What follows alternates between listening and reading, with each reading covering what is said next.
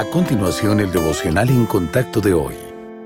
La lectura bíblica de hoy comienza en el primer versículo de Proverbios, capítulo 3.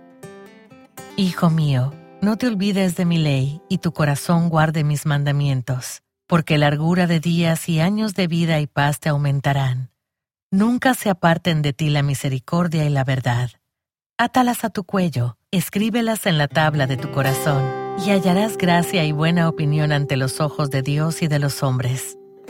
Cristo les dijo a sus discípulos, Yo soy la vid y ustedes son las ramas. El que permanece unido a mí y yo unido a él, da mucho fruto. Al vivir en dependencia del Espíritu Santo, dos cosas se harán evidentes en nosotros. Primero, atesoramos la palabra de Dios. Cuando valoramos algo, pensamos en ello, lo estudiamos y aprendemos todo lo que podemos sobre el asunto. Al estudiar la Biblia, aprendemos sobre el carácter, los planes y las promesas de Dios. Meditar en la palabra desarrolla nuestra capacidad para pensar bíblicamente y fortalece nuestra relación con el Señor. Uno de los indicadores de que valoramos su palabra es el cambio de nuestra conducta. Tomaremos decisiones según sus preceptos y demostraremos el fruto del Espíritu. Segundo, nos adornamos con benignidad y verdad. Estas dos virtudes deben acompañarnos. La verdad de Dios tiene el poder de poner al descubierto nuestros pecados y los de los demás. Cuando esto sucede, la benignidad protege nuestra relación con otros. Además, puede evitar la discordia y la división en las iglesias. Dios quiere que digamos la verdad, pero con compasión. A medida que caminamos con el Señor, Él hará crecer su fruto en nosotros y nos enseñará a seguirlo.